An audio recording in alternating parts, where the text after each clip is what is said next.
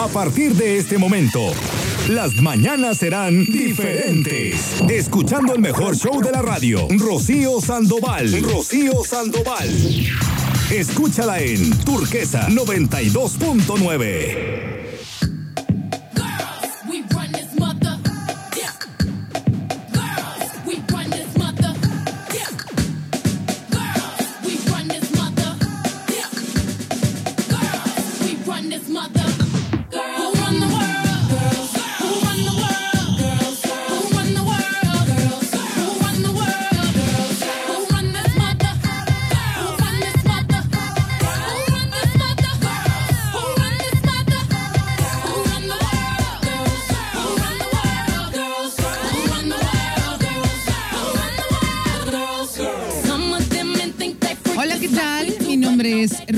Sandoval y es un placer como cada mañana eh, estar aquí contigo platicando. Así es que bueno, espero que disfrutes mucho de este programa, que los temas o el tema que vamos a platicar el día de hoy sea de tu agrado, que te entretenga. Así es que pues bienvenido, bienvenida. Si es día de tu cumpleaños, muchas felicidades, que la pases muy, muy bien, que tengas un día increíble, como de que no.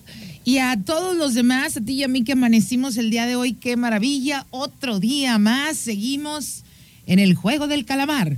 Bueno, como el juego del calamar, ¿no? Ya ven que iban por, por reto y ya de ahí, este, pues el que avanzaba. Y tú y yo hoy tenemos todavía esa fortuna Señor productor, te saludo. Muy buenas, yo te iba a decir muy buenas noches, muy buenos días. buenos días, sí, ya. Ya, otra oportunidad más, otro día más. Fíjate cómo afortunados, ¿no? Que andamos. Y si viviéramos en un juego del calamar. Bueno, hagamos de cuenta. Mira, si de verdad, eh, como te digo, viviéramos el juego del calamar, o sea, de, en cuestiones de, de si de verdad uno tuviera integrado el que la vida, ¿no? Es puedes en un segundo, ¿no? Cambiar las cosas. Nos manejaríamos de otra manera, definitivamente. ¿Cuál es la, nueva variante del COVID ahorita? Es el perro del mal o perro rabioso, así le, así le nombraron. una canción de un perro lanudo, ¿no? pues al rato vamos a ir en la... Pues mira, ay, como dicen en el rancho, hay sido como hay sido. Aquí estamos tú y yo esta mañana, que es una cosa maravillosa. Y no, este, yo creo que lo, lo, lo menos que uno puede hacer es dar lo mejor, ¿no? Hacer lo mejor que se puede. Así es que de verdad te deseo que tengas un día bien bonito, ya estén, ya con el hecho de haber amanecido, pues yo creo que ya debes estar muy contento o muy contenta. Bueno, oye, tengo un número de WhatsApp, sabes que siempre me da mucho, mucho gusto eh, el que me, el que te tomes el tiempo de, pues, de, escribirme. Eh, pues obviamente también de, sé que estás haciendo tus cosas y el que me mandes un WhatsApp, de verdad, muchísimas eh, gracias por pues por tomarte ese tiempo, porque sé que estás ocupado o ocupada. Mi número de teléfono te lo proporciono, eh, 314 174 3013 314 174 3013. Ahí está, 174, eh, 3013. Bueno, hoy tenemos eh, cosas interesantes, pero antes de iniciar el tema, señor productor, ¿cuándo es lo del buen fin? Que ya estoy escuchando eh, muchos, muchos comerciales de, y bueno, mucha promoción de que va a haber el buen fin. A partir de mañana. Ah, pues con razón. ¿Y usted va, va, a comprar algo? No, no, no, no ocupo algo así que... Ya no, ahorita no está todo bien, qué bueno. Tengo como dos, tres años que no compré nada el buen fin, no. Yo también, yo no, yo y, nunca Y digo no porque la última vez Ajá. compramos una pantalla. de bueno, pues hace dos años estaba usted bien confinado, pues ¿a dónde iba a ir a comprar? este, compramos una pantalla porque estaba en descuento. Yo me quedé en esas. Uy, le estoy hablando del 2020, señor productor. Eh, normalmente costaba como 16. Ajá. Nos salió en 11, 11 y fracción. Dije, bueno, y luego me dije sin intereses. No, está bien, no lo puedes. Ajá. Llegó el otro buen fin, todavía la estaba pagando. Ay, Dios Pero al mes siguiente, que fue en diciembre, la vimos en otra tienda mucho más barata.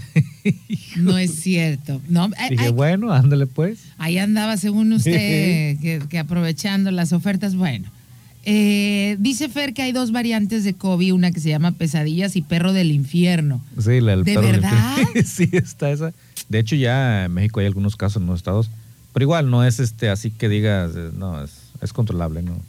Bueno, dependiendo, ¿eh? dependiendo de, cómo esté tu sistema inmunológico, ¿no? Porque mucha gente ya, ya viste que a muchos nos pudo haber dado, otros fueron asintomáticos, pero mucha gente que ya no está con nosotros físicamente, ¿no? Así es. Entonces, bueno, pues, oye, saludos a Edgar también.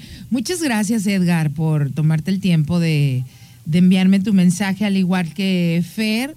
Eh, les agradezco mucho eh, a todos los que, bueno, pues a ti que te tomas el tiempo de, escucharnos. Póngame algo navideño porque hoy voy a hablar de un tema de Navidad. Eh, ay, pero qué rápido es usted, señor productor. Oye, 30 años el negocio y no, ni modo que no, ¿verdad? Sabes, mi amor, pórtate bien, no debes llorar, ya sabes por qué Santa Claus llegó a la ciudad. Santa Claus llegó a la ciudad es, la canción, bueno, la letra que está interpretando Luis Miguel. Eh, saludos a Vidal que también eh, me escribió. Muchas gracias Vidal, que tengas un lindo día. La primera Navidad, Santa Claus llegó a la, a la ciudad. ¿Cuándo se celebró la primera eh, Navidad en, en nuestro territorio? Estaba viendo yo un programa y me llamó la atención, dije, oye, qué interesante, pero me voltearon todo el tema y acabó en algo bastante... Em, ¿Cómo le diré, señor? O sea, como cuando hay una película hay dos, tres partes y ya después orígenes. y sale otra cosa. O sea, sí me atraparon. Desde antes de. Sí, me atraparon por lo, por lo de eh, cuando se había celebrado eh, por primera vez la Navidad en nuestro territorio. Yo dije, ay, mira, va a estar interesante, déjame lo veo. Entonces ya, ¿no? Ya sabes, me preparo mi, mi cenita. Dije, ay, mira, pues sirve que mañana voy y les cuento y platico este, todo el chismecito, ya sabes, ¿no? En casa de todos ustedes. Y ya dije, va, voy a verlo, mi cenita, bien a gusto porque estaba, ¿no? Comenzando, ¿no? Eh, la explicación y de repente escucho, ¿no? Duelo a muerte entre Cristo y Huitzilopochtli. No, bueno, no, ni cené. Ni cené. Yo dije, a ver, a ver, porque si, si, si ustedes han visto, hay un programa, no, no Discovery Channel, hay uno que se llama History, Historia Channel o History, Channel, History Channel, que también a veces pasa puras cosas que que los extraterrestres y ovnis. Sí, ahí, hay programas como más comerciales. Sí, exacto. Entonces yo dije, no, si, si es este, ajá. Entonces yo quise asegurarme. Dije, ay, no, si es de este lado, dije, ni voy a perder mi tiempo, ni nada, puras, no, cosas que no. Pero no, resulta Resulta que el profesor Antonio Rubial de la Facultad de Filosofía y Letras dio una cátedra, y esta era la que estaba documentada, esta cátedra llamada El, historiador frente a la historia, y fue organizada por el Instituto de Investigaciones Históricas de la UNAM. Dije, ah, ok, entonces esto tiene seriedad, voy a verlo. El, el, problema, pues te digo, que yo me fui con la idea, dije, ay, bueno, mira, pues yo quiero este, algo light antes de dormir, algo ligerito, ¿no? A ver cuándo se celebró por primera vez la Navidad. Pero en ese momento olvidé completamente que los Tenoch, que nuestros antepasados, pues tenían otras creencias. ¿Sí o no? Imagínense, ah, imagínate tú que me estás escuchando, usted, señor productor, en un universo paralelo, que de repente llegaran de donde tú quieras, de Júpiter, Urano, Neptuno, el, que se te ocurra. Nos invadieran, nos conquistan y nos dicen, ¿qué crees? Lo que tú crees ya no lo vas a creer y ahora vas a celebrar eh, el día de los serenitos verdes Y no, o sea, y debió de haber sido algo muy traumático para, para los que vivían en esa época, los indios, como nos, como nos llamaban, debió de haber sido muy traumático. Entonces, en esta conferencia, en esta cátedra, ¿cuál conferencia? En esta cátedra que da este historiador eh, Antonio Rubial, de la Facultad de Filosofía y Letras, explica cómo fue el proceso y cómo se dio esa conversión de lograr que nuestros antepasados ahora creyeran en algo diferente, porque le digo, señor productor, imagínate que ahorita llega alguien y nos dice, ya no vas a creer en lo que crees, porque esto es la verdad. Sería una crisis y, y, y, sería algo eh, bastante traumático. Yo no sabía que había habido demasiados suicidios en aquella época. Y cuando, em, eh, ahorita con todo lo que te voy a explicar, pues tiene, tiene toda la, la lógica.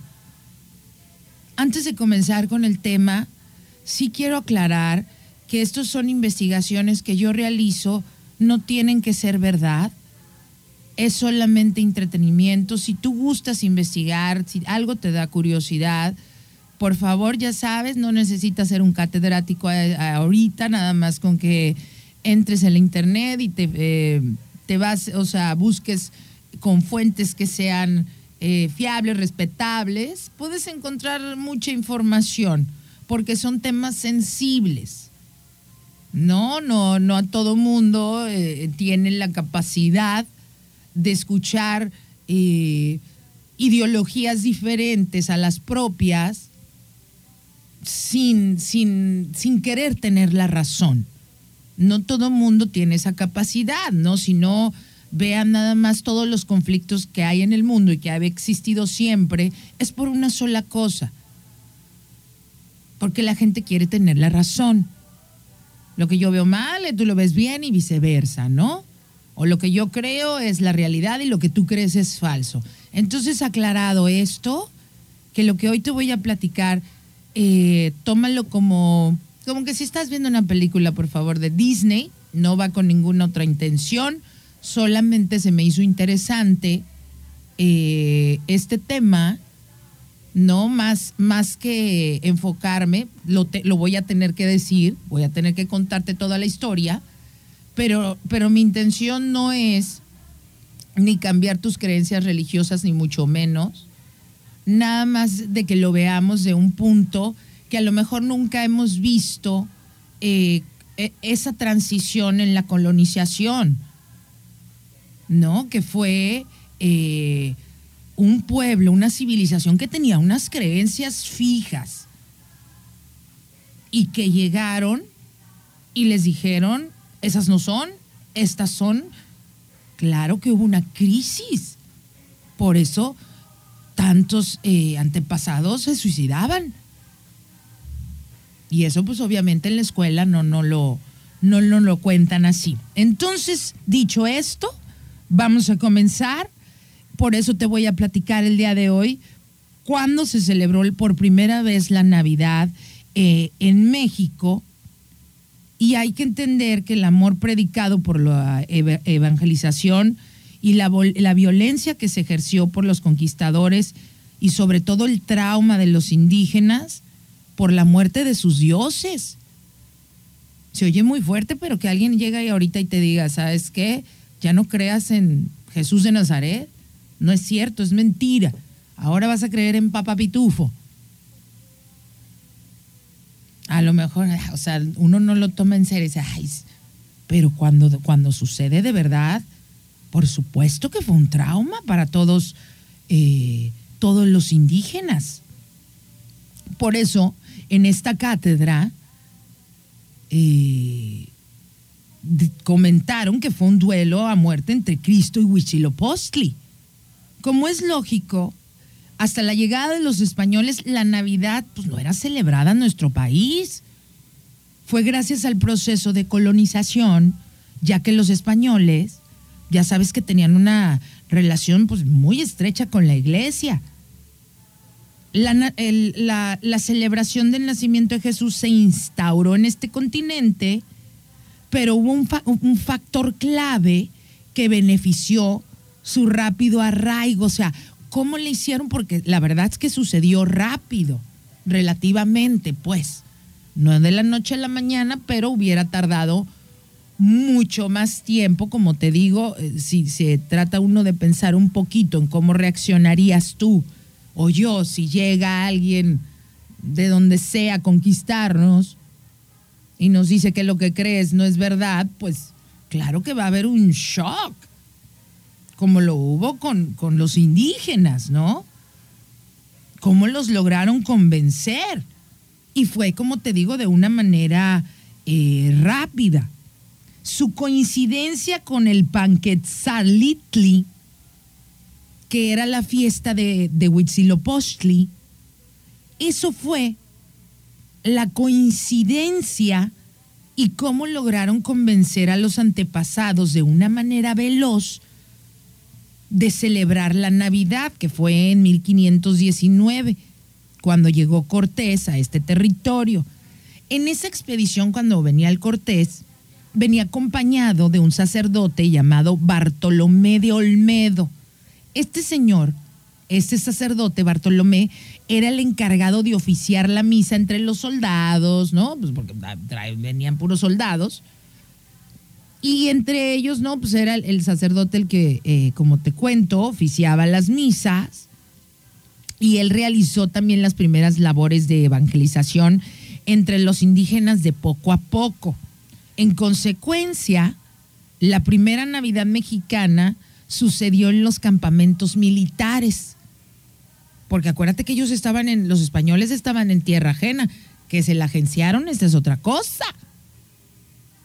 Entonces la primera Navidad que, se celebró en este, en este territorio fue en los campamentos. El contacto de los indígenas con el cristianismo, o sea, no, no fue un proyecto, es decir, una orden emitida más o menos hasta 1523, cuando eh, Fray Pedro de Gante y 12 franciscanos llegan a México, bueno, no se llamaba México, ya sabes, pero bueno, llegan a la Nueva España y estos 12 inician el proceso de evangelización. O sea, la primera Navidad realmente en el territorio fue hasta cinco años después de la llegada de los franciscanos. ¿Y cómo se conoce esta información? Ah, bueno, pues porque hay un testimonio de este evento en una carta enviada por Fray, Predo de, Gante a Felipe II, donde narraba cómo festejaron en compañía de los indígenas conversos pero en aquella ocasión, según Pedro de Gante, así le escribió a, Felipe II, dijo, llegaron invitados de hasta 20 leguas, 100 kilómetros de lejanía de México Tenochtitlan. Vinieron tantos que no cabían en el patio. Así resalta el religioso en su texto. Y en el momento de la Nochebuena, el franciscano cuenta que españoles e indígenas cantaron la misma noche de natividad a Los Ángeles. Así estaba escrito, ¿eh? Y así fue la transición de la fiesta de Huitzilopochtli a la Navidad. Para, para lograr transmitir las enseñanzas católicas, los frailes buscaron los puntos de coincidencia entre la religión prehispánica y la cristiana. Claro, tuvo que haber una logística. ¿no? O sea, imagínate lo que te digo. Dijeron, a ver, ellos creen en esto, ah, mira, pues eh, tú diles que acá hay. Así fue como los fueron convenciendo a, a muchos, ¿no? Buscando los puntos de coincidencia entre la religión prehispánica y la cristiana. Por ejemplo, observaron que los indígenas celebraban el nacimiento del dios Huitzilopochtli, durante el solsticio de invierno que sucede cada año cerca del 25 de diciembre. ¡Pum! Primer punto. Órale, dile que es lo mismo. ¿Y cuáles eran las costumbres entonces antes de la llegada de los conquistadores? pues las costumbres de los tenochas, pues era lo mismo que hacemos hoy, invitar a los allegados a la casa para, para disfrutar del zoal, que es un dulce que hoy conocemos como el amaranto. El fraile Pedro fue el primero que aprendió náhuatl y fue él eh, quien se introdujo a la cultura indígena y describe, él describe cómo hizo uso de estas danzas y cantos prehispánicos, los cuales revistió de cristianismo, es decir, los cantos ahora se dedicaban a Cristo, así fue el principio.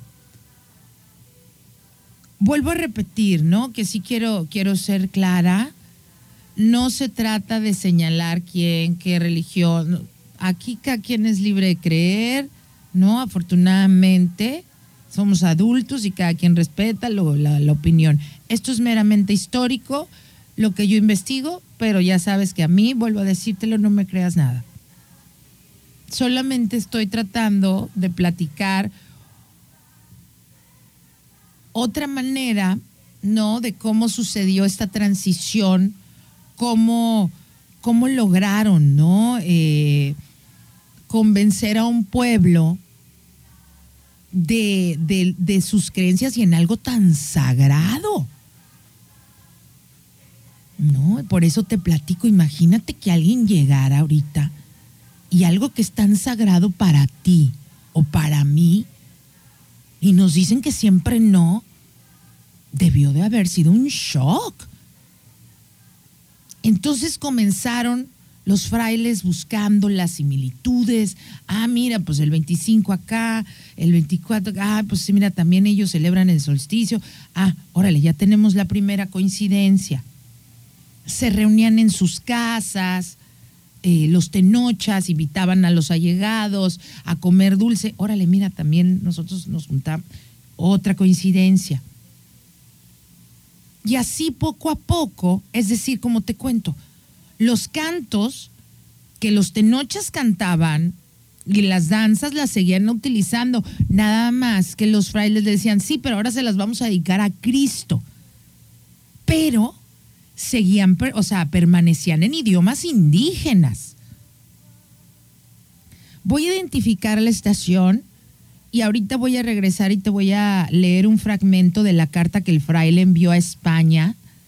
Eh, sobre cuál estrategia estaba utilizando para, obviamente, hacer que el pueblo dejara de creer en Huitzilopochtli y ahora adorara pues al nuevo Dios, ¿no? Que había traído la, la Nueva España.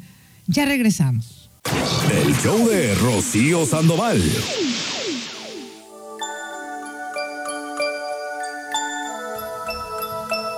Oye, el día de hoy, como te cuento, eh, se me hacía interesante conocer cómo había sido la transición, o sea, cómo eh, del festejo de Huitzilopochtli, ¿no? Muy cerca del 24, 25 de diciembre, cómo es que se, llega a la primera Navidad que se celebra ya en nuestro territorio y cómo lograron eh, los franciscanos los frailes, convencer al pueblo de unas creencias tan arraigadas y sobre todo de unas creencias eh, pues tan profundas para cada uno de nosotros cuando se trata de, de cualquier tipo de fe que profeses.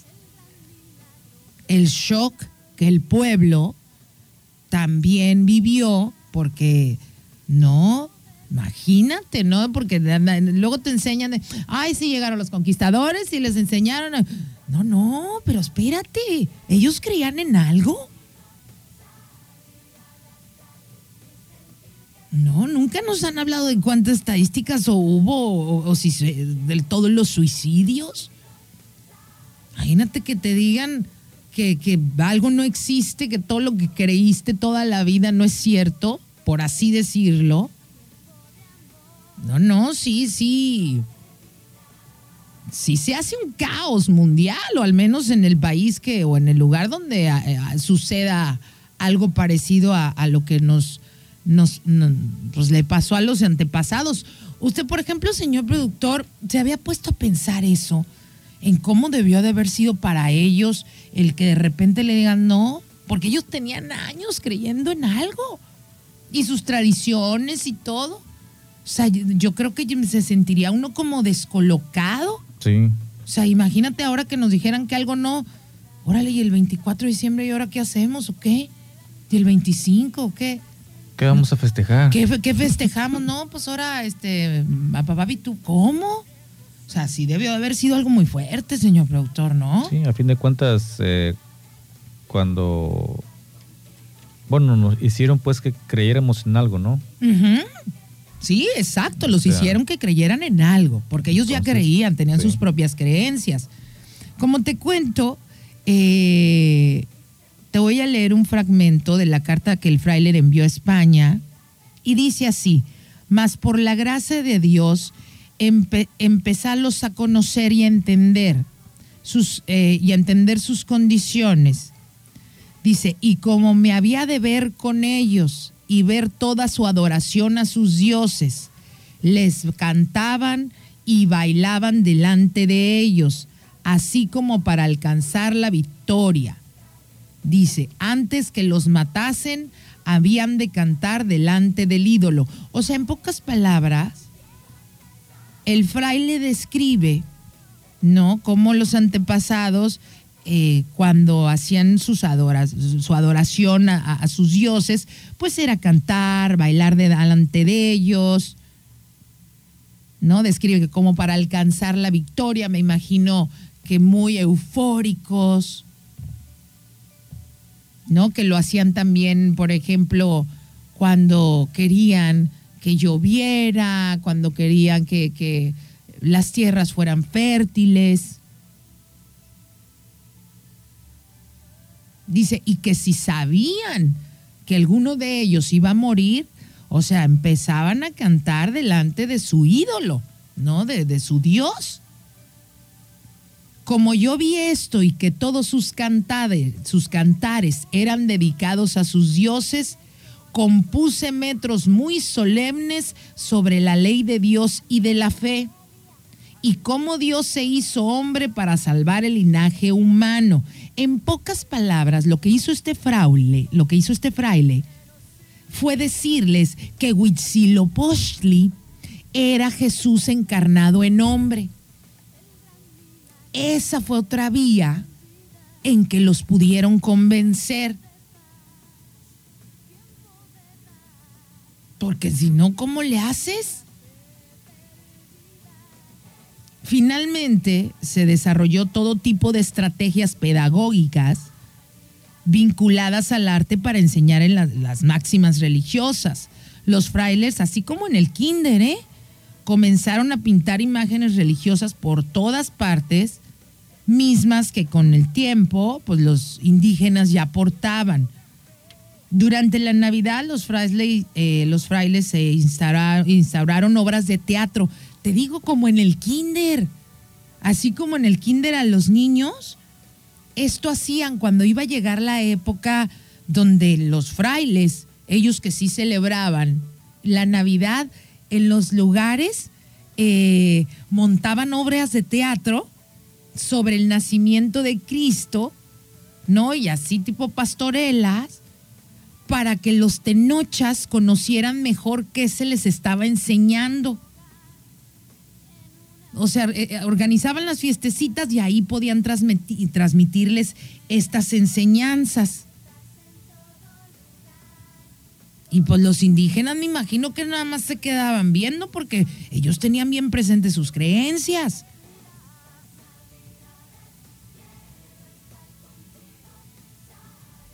¿No? Fue así como poco a poco, entre los tenochas, la fiesta de Huitzilopochtli fue poco a poco abandonada. Te digo como en el kinder. Se trató de un proceso, ¿no? Eh, preparaban, como te digo, estas obras de teatro. Por ejemplo, los niños de la nobleza española se disfrazaban de ángeles. Pues imagínate, mis antepasados, cuchis bebés, veían allá los güerillos y estoy vestidos de angelitos bien bonitos. Que eso también es un tema que un día deberíamos de tocar, ¿eh? Nunca te has puesto a pensar, este, todo esto de la fealdad y la belleza, o sea, ¿quién te la enseñó? ¿Quién, quién de verdad, o sea, dijo que es bonito, que es feo? ¿No? Y solamente son cosas que... ¿Alguna vez se ha preguntado eso, señor productor? O sea, ¿quién, quién te enseñó? Y, lo digo porque hay tanta gente, tantas mujeres sobre todo, que sufren si no, no existieran estos filtros y tanta cosa en, en las cámaras fotográficas, los filtros, pues, que todo mundo ya se ve como ni es. Porque alguien nos enseñó que la belleza tenía que ser de alguna manera, pero ¿quién? O sea, ¿quién es quién para decir que es bonito y que es feo? Y lo más peligroso es que lo creímos, pero ni siquiera es idea propia, es algo que sabrá Dios quién inventó. ¿O no, señor productor? Sí. ¿No? O sea, porque yo digo, oye, es bonito. ¿Y quién dices? O sea, ¿quién eres tú para decir que es bonito o que es feo? Ni originales somos a la hora de pensar, nada. Por eso el término de borregada, y no es nada más por seguir un partido político, ¿eh? porque no te cuestionas nada. Pero eso no es el tema, queridos. Ese no es el tema. Estamos entendiendo cómo es que se celebra la primera Navidad en nuestro territorio y cómo le hicieron los frailes, no para que nuestros antepasados creyeran en algo nuevo. Y, y poco a poco, bueno, pues su Dios muriera. ¿no? Y les dijeron que Huitzilopochtli era Jesús encarnado en hombre. Por eso fue fácil, eh, no fácil, porque no, no, no fue fácil, hubo mucha tragedia, pero sí fue de una manera más rápida y además también si le agregas el factor de que si no crees te mato, no, no, pues sí creo. No, sí creo, sí creo, sí creo. ¿Quién iba a querer morirse? Entonces te digo, como en el kinder se trató eh, de preparar obras de teatro, eh, compusieron himnos religiosos, se instruyó a los pobladores a usar imágenes cristianas en sus ropas, apunta este historiador Carlos Fernando López de la Torre.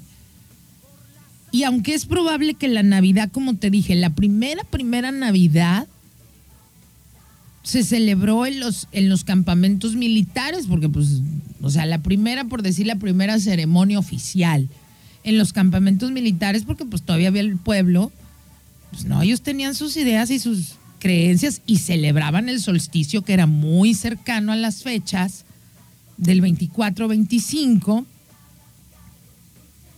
pero no fue hasta cinco años después que ya el pueblo participó en la primera celebración, que fue en la capilla de, San José de los Naturales, como lo, así, pues ya saben que los religiosos se referían a, a los pasados como los indios, que dicen que hoy es el templo de San Francisco, ubicado en el cruce de Madero y eje central en el centro histórico de la Ciudad de México, pero que de esta capilla de San José ya no quedan restos. Los grupos indios solo constituían comunidades sumidas en el atraso. Eso era lo que opinaban, ¿no? Los conquistadores que eran incapacitados para comprender los designios de la, de la razón cristiana. Y de estas posiciones resulta interesante subrayar dos puntos básicos. Primero, la empresa colonizadora, ¿no? se seguía pensando en términos netamente religiosos, por lo cual, no, la política, o sea, quedaba como en segunda, eh, eh, eh, como en la segunda, en segundo lugar de, su agenda, por así decirlo. O sea, lo primero era la conversión a la fe católica de las, de las comunidades indias, de las comunidades indias. Ya después, pues ahí ya veremos, ¿no? Y pues había que cambiar las mentes de los antepasados hasta que llegaran al punto del olvido y se adaptaran a la nueva identidad, y a la cual pues deberían de, de rendir cuentas. Lo que hoy te, te estoy platicando eh, sobre la primera fiesta navideña en nuestro territorio, la transición de la fiesta de Huitzilopochtli a la Navidad, esto lo puedes encontrar, te digo, pues, de cualquier internet, donde quiera hay muchísima información. Yo me basé en la cátedra que dio el profesor Antonio Rubial de la Facultad de Filosofía y Letras, en esta cátedra llamada El historiador frente a la historia que organizó el Instituto de Investigaciones Históricas de la UNAM. Les creo yo un poquito. Entonces por eso vine a contártelo, porque hubo consecuencias eh, tras este proceso pues tuvo que haber violencia, ¿no? No hay manera de que no. Opresión, discriminación racial. No, imagínate cómo estas poblaciones indígenas vieron cómo su cultura, sus ideas, sus dioses,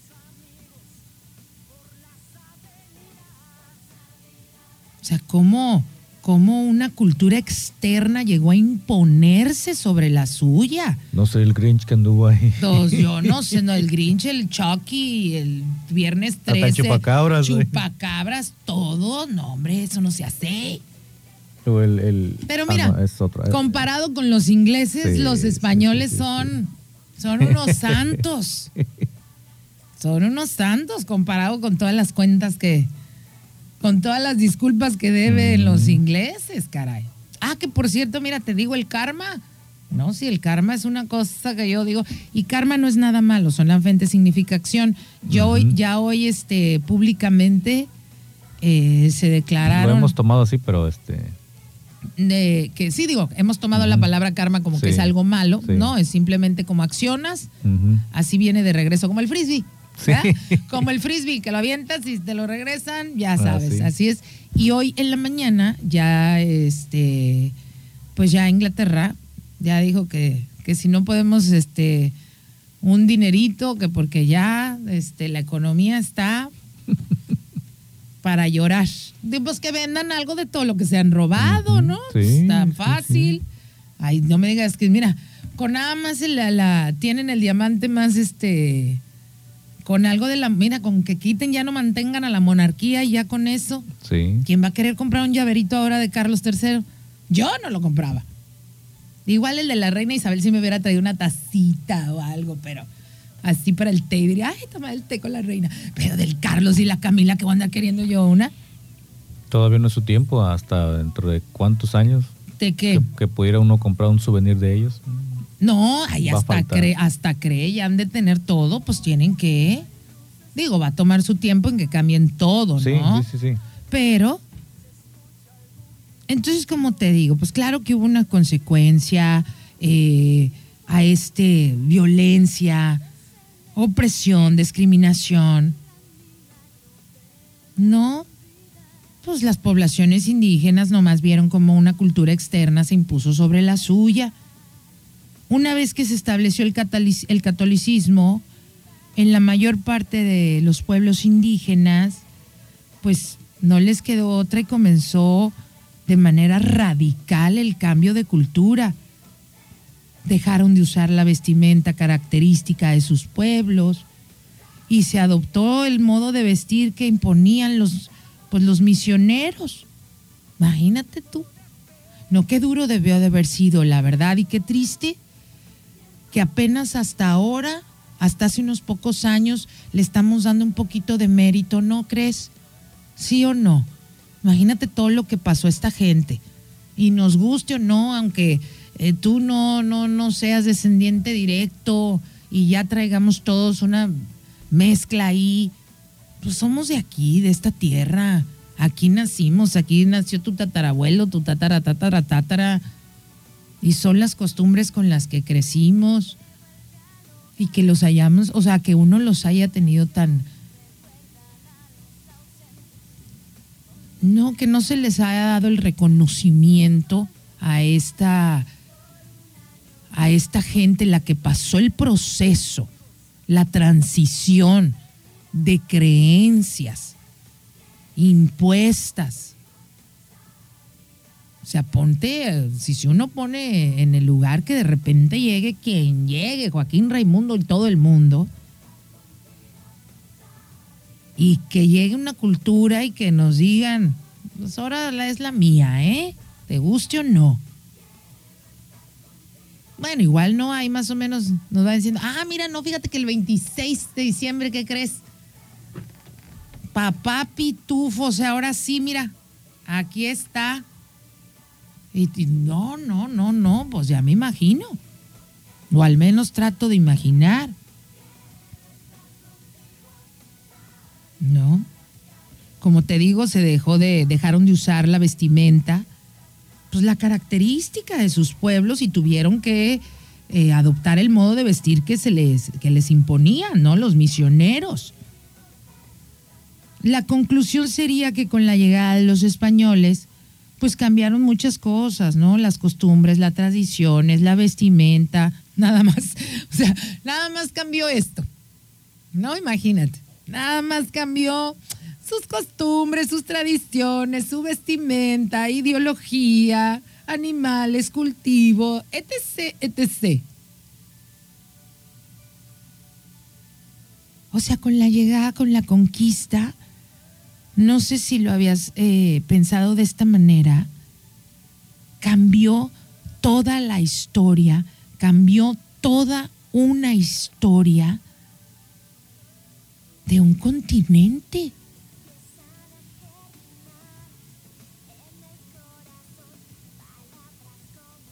Voy a hacer una pausa. Mi nombre es Rocío Sandoval. Hoy te estoy platicando un poco sobre esta cátedra que se realizó o que realizaron en la Universidad eh, de, por el Instituto de Investigaciones Históricas de la UNAM, el profesor Antonio Rubial, eh, de la Facultad de Filosofía y Letras, que habla de la primera Navidad eh, celebrada en nuestro país el duelo a muerte entre Cristo y Huitzilopochtli, ¿no? Metafóricamente, claro. Y el trauma que esto le llevó a los tenoches con la muerte de sus dioses. Voy a hacer una pausa y ahorita regreso eh, para contarte el momento exacto que sucedió, ¿no? Porque ya la historia ya la conocemos, que bueno, sí, les impusieron, pero ¿qué pasó? ¿Cómo reaccionaron ellos? ¿Cómo reaccionaron nuestros antepasados, los indígenas, los indios, cuando les empezaron a decir que lo que tú, ellos creían o lo que tú creías no era cierto? ¿Cuál fue su reacción? Te lo voy a contar en un documento que, que todavía se, se se conserva y donde alguien relató la reacción de los, de los pasados. Una pausa y ya regresamos.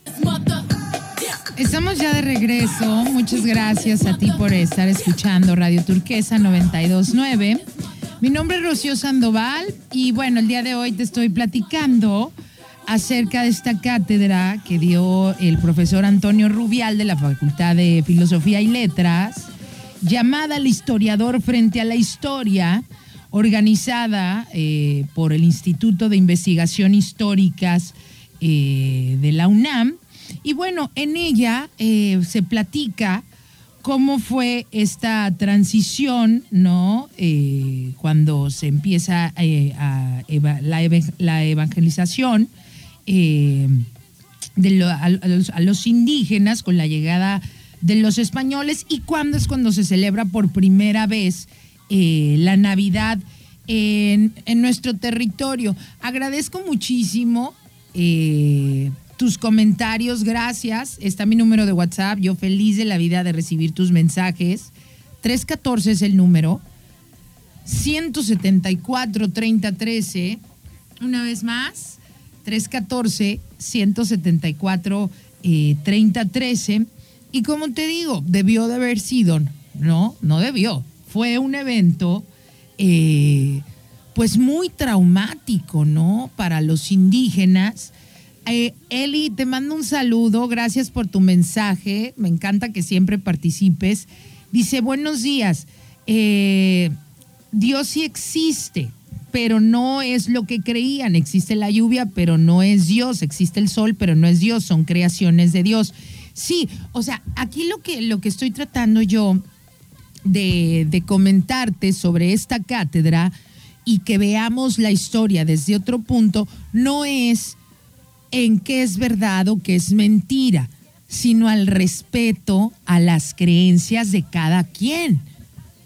Ese es el punto, que llegaron a imponer unas creencias que no eran las de ellos. Olvídate si es verdad o no. Además hay un punto interesante que me gustaría que analizaras, no, eh, estas creencias que, tenían los indígenas, por ejemplo, su adoración al sol, que yo no veo ninguna, eh, nada malo, al contrario, es algo que ni siquiera creo que tú y yo hacemos, tú que me estás escuchando. ¿Alguna vez te has preguntado qué ocurriría si el sol desaparece? Si el sol desapareciera por completo, o sea, si la luz del sol desapareciera, la fotosíntesis y con ella el 99.9 de la productividad natural de la Tierra. En una semana, la temperatura de nuestro planeta bajaría hasta que los mares y los océanos comenzaran a, congelarse. Los seres humanos te tendríamos que andar ahí eh, sobreviviendo en refugios geotérmicos, ¿no? Pero además de calentar e iluminar la Tierra, el Sol proporciona la gravedad que nos mantiene en órbita. Sin su masa volaríamos a la deriva, andaríamos como la canción mixteca, esa que dice cual hoja al viento. O sea que la influencia gravitacional del Sol sobre la Tierra desaparecería al cabo de ocho minutos y nuestro planeta ya andaría desplazándose en una línea recta por el espacio entonces imagínate qué hermoso tener esa, esa creencia también de levantarte y decir, ay, el solecito ahí está, todavía no está dando luz, no tenemos que hacer nada, no le tengo que dar, no tengo que estar este, sosteniendo ni soy el responsable de la gravedad del planeta ni en el universo. Ok, a dar lo mejor de mí. Aquí no se trata, como yo te estoy explicando, pero te digo, a mí no me creas nada, ¿eh? Nada absolutamente. Esto velo como si fuera una película de fantasía y de Disney y de estas. Solamente que quiero eh, abordar el tema desde un punto empático, desde un punto en que yo tengo unas creencias y llegó, a, llegó alguien a decirme que eran mentira y me las impusieron. Y que esto provocó un trauma en los indígenas porque les mataron a sus dioses. Olvídate si eran verdad, si es mentira. Es, ese no era la. Ese no es eh, el objetivo, pues, de, de abordar ese tema. O sea, en pocas palabras se interrumpió para siempre el devenir histórico de grandes civilizaciones e importantes culturas para estos pueblos guerreros, ¿no? O sea, ellos, ahora te quiero contar un poquito de lo que está documentado de cómo ellos lo percibieron. Porque su derrota fue interpretada como el abandono por parte de sus dioses. Y eso es algo que yo nunca lo había analizado y, tiene toda la lógica. Imagínate que llegan unos con una nave espacial de estas que vemos en las películas y que de verdad llegan extraterrestres y a dominar el, el, planeta y empiezan a hacer un matadero y todo lo que tú crees no es cierto, todos los creyentes no dirían, Dios, nos has abandonado. Lo mismo pensaron ellos. O sea, ellos interpretaron esta derrota como el abandono por parte de sus dioses. Esto se ha denominado como el trauma de la conquista, que se, eh, refleja en, diferentes y en, en numerosos versos eh, recogidos por Miguel León Portilla en 1524. Quiero leerte algo de lo que expresaban estas eh, culturas indígenas. Y uno de ellos dice así, tal vez a nuestra perdición, tal vez a nuestra destrucción. Solo sabe a dónde seremos llevados, a dónde deberemos de ir. Somos gente vulgar, somos perecederos, somos mortales. Déjenos pues ya morir, déjenos ya perecer, puesto que ya nuestros dioses han muerto. Una consecuencia que no lo enseñan en los libros es que una de las consecuencias de esta derrota de sus dioses fue el desgano vital de la gente. O sea, imagínate los nativos, no sé si alguna vez te habías puesto a pensar esto, pero se manifestó en una drástica caída, por ejemplo, de la fertilidad, abortos, infanticidios, dramáticos suicidios colectivos. ¿No? Entonces, o sea, no, no, no, no fue nada más el, ay, se llevaron el oro y la plata y no quiero oro, no quiero plata, yo lo más quiero romper la piñata. No, no. O sea, esto, esto está mucho más profundo de lo que al menos yo creía.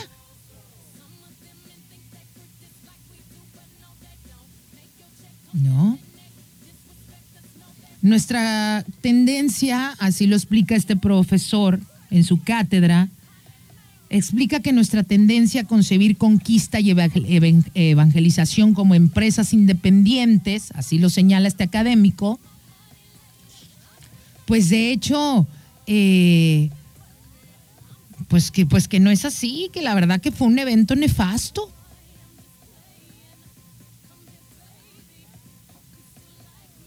Y lo que se ha escrito, pues salió de la mente de, pues de, lo que, de los que eran católicos, por eso no documentaron las cosas como eran.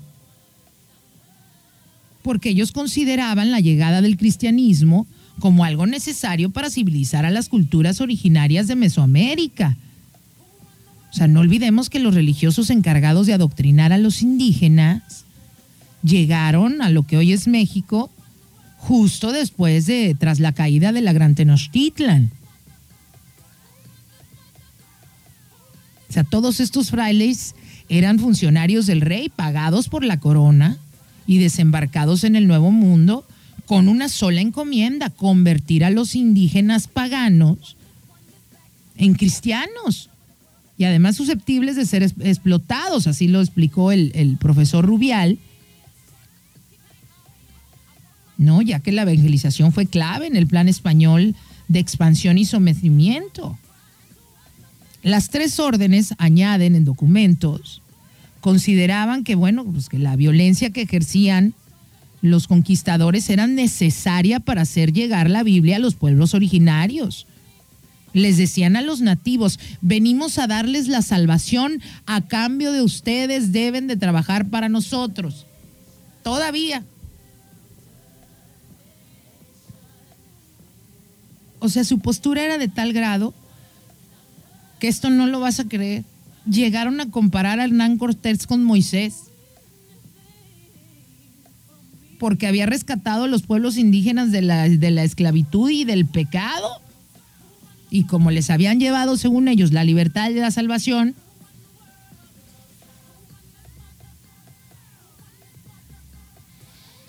entonces, te digo, no, no, eh,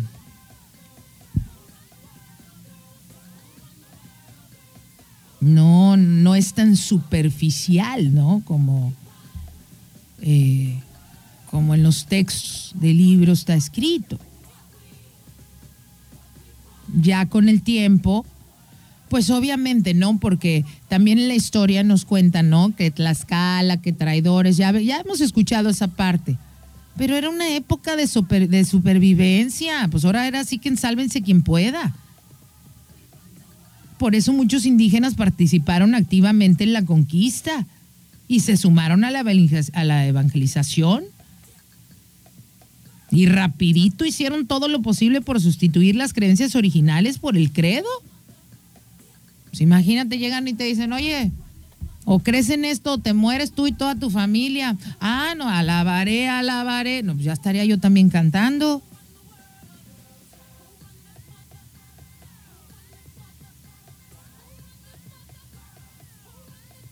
Entonces, eh, como te digo, estas evidencias, eh,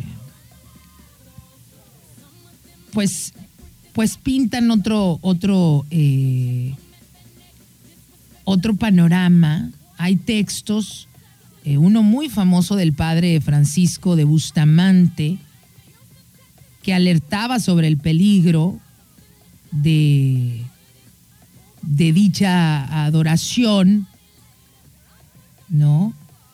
Eh, un documento sobre eh, la primera virgen que trajeron de la Nueva España, que querían que veneraran en el santuario eh, allá en el, en el siglo XVI, que no era la Virgen que tú y yo conocemos, era la Virgen de Guadalupe de Extremadura era una divinidad proveniente de la misma región en la que nació Hernán Cortés.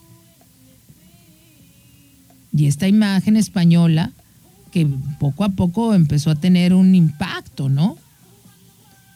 Sobre todo esto, obviamente, eh, estos documentos eh, están ahí, ¿no? O sea, existen se han publicado en muchas ocasiones, muchos académicos han dedicado parte de su vida a esta investigación.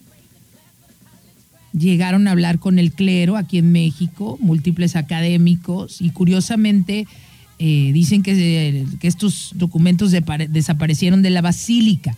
Es más, si tú llegas a solicitarlo, simplemente te dicen que no está que ya no están, que no existen, que no es cierto.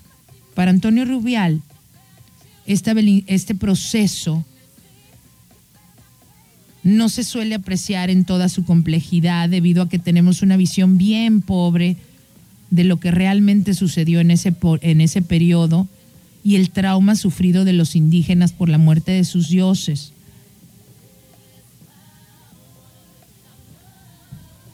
No, porque nos manejan todo, nos, al menos en la escuela nos manejaron toda. Ay, se llevaron el oro y la plata. Ay, qué mala onda.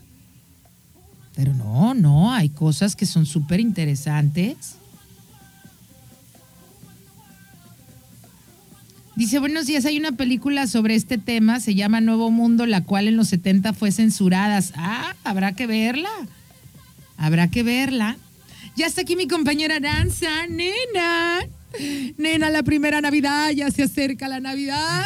Y bueno, platicando el día de hoy de la primera Navidad que se celebra eh, en nuestro país, en nuestro territorio, y cómo el Instituto de Investigaciones Históricas de la UNAM y este catedrático Antonio Rubial de la Facultad de Filosofía y Letras llamaron a esta investigación Duelo a muerte entre Cristo y Huitzilopochtli. Wow. Wow, ¿ah? Wow, yo también quedé wow. No, nunca, nunca lo había, eh, nena, de verdad. Eh, ¿Cómo te puedo decir? Conozco la historia, pero nunca me había puesto a pensar en las consecuencias o el trauma que puede ser para, para cualquier persona, que todo lo que tú crees, en todo lo que crees, en un momento u otro te digan que no existe y por eso los indígenas creían que sus dioses lo habían los habían abandonado, pues si les mataron a todo lo que creían. Ay, no, qué horrible. Sí, pobres, pobres. O sea, qué fuerte impacto, la verdad. No, y sabes que sobre todo que, que yo creo que es más triste que no, que nuestra cultura en el país no les demos el crédito que se merecen, ¿no? Porque los tenemos sea, están ahí en la historia, pero siempre al referirnos a indios e indígenas, la realidad es que lo vemos como algo despectivo. Pues no como algo inculto, como ignorantes, como salvajes, cuando creo que al contrario era gente súper agradecida. No sé cuántos le agradecen al sol, no sé cuántos agradecen al, al árbol, a la tierra por ser fértil. No sé cuándo fue la última vez que agradeciste que la tierra sea fértil para que puedan cultivarse eh, buenos frutos y tú puedas comerlos. Yo creo que ya de, unos años para acá, con toda esta eh, conciencia también que se está promoviendo, con todo el despertar, también vienen de la mano estas cosas, eh, Ro, yo creo, ¿no? O sea, como, como darle el valor a nuestra cultura y no solamente porque pues otros países porque es la verdad, o sea, como Hollywood y eso lo haya puesto en la pantalla, eh, porque también eso, ha, eso también ha, sumado, ¿no? A, que como que tú, también te des cuenta de lo profundo que pues es el, peso de nuestra historia y de nuestras raíces, pero si te vas a, lugares, por ejemplo, al, al sur, cuando tuve la oportunidad de ir el año pasado a, Mérida, Yucatán y eso, no manches, nena, ya la gente está, pero sí bien orgullosa sí, sí. de su cultura, pero cañón. O sea, cuando se la pasan al turista, eh, se la pasan con un, con un fervor así de, amigo, date cuenta. O sea, claro, claro. date cuenta que a lo mejor en otros lugares donde todavía eh, pues también hay como, como sus, sus regiones indígenas como Chiapas y eso, yo ahí no lo vi tanto ahí vi un poco a la población eh, de, las comunidades originarias o de los pueblos este, indígenas un poco más herméticos, un poco más aislados. Pero en la cultura maya y en Yucatán y todo eso, ahí se dieron cuenta cómo está la onda. la onda es promoverlo y que vengan y que conozcan y nosotros de eso vivimos y cuidamos, sobre todo, ¿no? Y además este promover eh, ideologías que a mi, en mi humilde punto de vista, y sé que lo compartes, nena, eh, eh, yo creo que el, estado más hermoso que puede experimentar el ser humano es el agradecimiento, el ser agradecido. Y, cuando empiezo a conocer estas culturas que agradecían la lluvia, por todo lo que representaba, que, que saliera el sol, no, en ocho minutos, o sea, andaríamos a la deriva por la caniquita esa que diminuta que en la que vivimos, comparada con, con, todo el, universo, eh, que salga, eh, agradecer que cuando hay un viento, ¿no? El fuego, el agua. No sé si alguna vez cuando estás tomando un vasito con agua, le has agradecido al agua, porque si no, puede ser el más creyente que tú quieras, nena. El más creyente, ¿eh? Y devoto y todo. Pero dos sillitas que no te den agua y te dicen, ¿qué prefieres? Ay, si luego rezo, dame el vaso con agua, por favor, porque sin el agua no podemos vivir. Entonces, imagínate tener esta mentalidad de tomar un vaso con agua y tener esa conciencia de decir, ay, gracias porque estoy tomando este vaso con agua, porque si no, híjole, no sobreviviría yo sin este, sin este líquido, ¿no? Y esa era la forma de pensar, entonces ahí es cuando entra pues el, el, la forma tan, pues, pues el imponer nunca está padre, ¿no? O sea, nunca, nunca va a ser algo eh, lindo. Ah, no estamos hablando de que es verdad o que es mentira, simplemente es el respeto el respeto a lo que cada quien crea, ¿no? Es ahí donde debe de partir, creo yo, todo. Pero bueno, chiquillos, muchas gracias a ti. Espero que hayas disfrutado este programa. Mi nombre es Rocío Sandoval. Te agradezco de verdad que hayas acompañado, eh, pues que me hayas acompañado de las nueve de la mañana. Lo único que deseo es que tengas un día lindísimo. Gracias.